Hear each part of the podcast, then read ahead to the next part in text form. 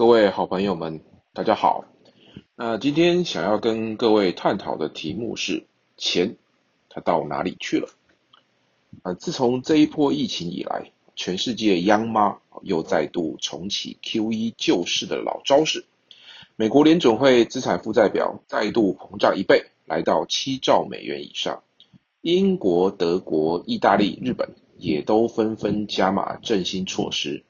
新一轮的量化宽松已经启动，然而实体经济目前尚未看到明确的复苏，通货膨胀也还不明显，但是全球股市却涨翻天了。全球央行印了那么多的钞票，到底哪里去了？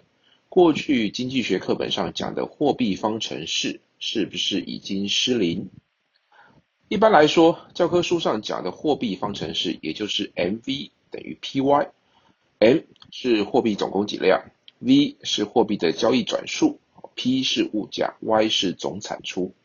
一般来说，货币总供给量 M 增加，如果产出规模一样，必然会引发物价的上涨。二零零八年金融海啸，美国联准会首开量化宽松的 QE 政策，货币供给暴涨。但是十年过去了，衡量物价的 CPI 增幅有限。所以很多经济学家试着去解释，是因为 V 也就是货币转速下降，货币转速下降抵消了货币供给增加的因素。他们的持有的理由是因为二零零八年金融海啸，呃，全球经营去杠杆化，所以货币转速下滑。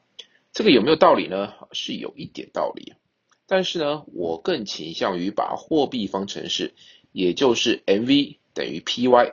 拆解成 MV 等于 P1Y1 加 P2Y2。P1 是必需品的价格，Y1 是必需品的产出，P2 是投资品的价格，Y2 是投资品的产出。也就是观察2008年之后的全球经济，全球央行大傻逼，但全球 CPI 却没有动，是因为钱通通跑去炒作投资商品，如土地。房产、黄金、古董、红酒、珠宝等等，并没有去炒作必需品，所以明明一般民众买房买得很痛苦，但政府统计的 CPI 却纹风不动，产生巨大的落差。观察二零零八年那一次的资金移转，很可以为这一次全球央行再度量化宽松画出一个方向。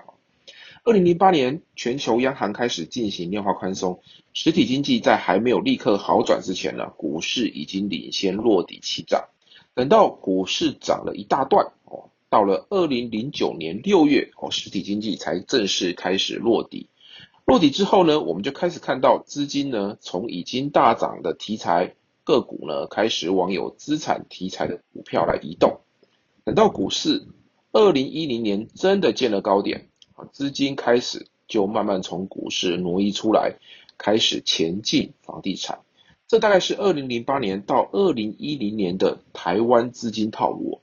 那这一次呢，其实很有机会复制复制上一回的资金套路哦，从股市哦，再到资产股，最后再到了房市哦。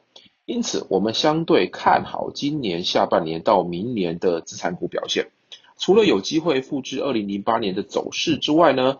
主要这一次呢，还有几个利多加持，一个是强势的新台币汇率哦。这次与二零零八年不同的是啊，相较于美国，台湾在防疫之战打得不错，也因此美元在走弱的同时，引发国际热钱进入台湾，资金狂潮将大幅度推升台股的估值哦。